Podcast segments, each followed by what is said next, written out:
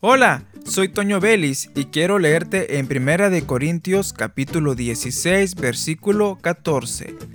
Todas vuestras cosas sean hechas con amor. Repito, todas vuestras cosas sean hechas con amor. ¿Por qué? Porque si hacemos así, estaremos glorificando al Padre. Estaremos mostrando que somos discípulos de Dios.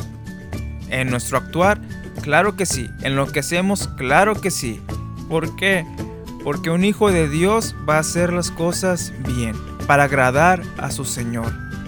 No solo al que lo contrató, sino al que lo formó, a aquel que dio su vida por él.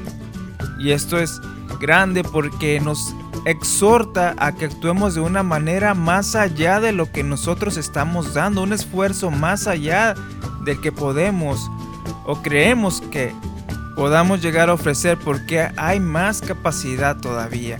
Porque Dios nos alienta, Dios nos da fuerza y Dios nos ha dado tantas capacidades para actuar y trabajar.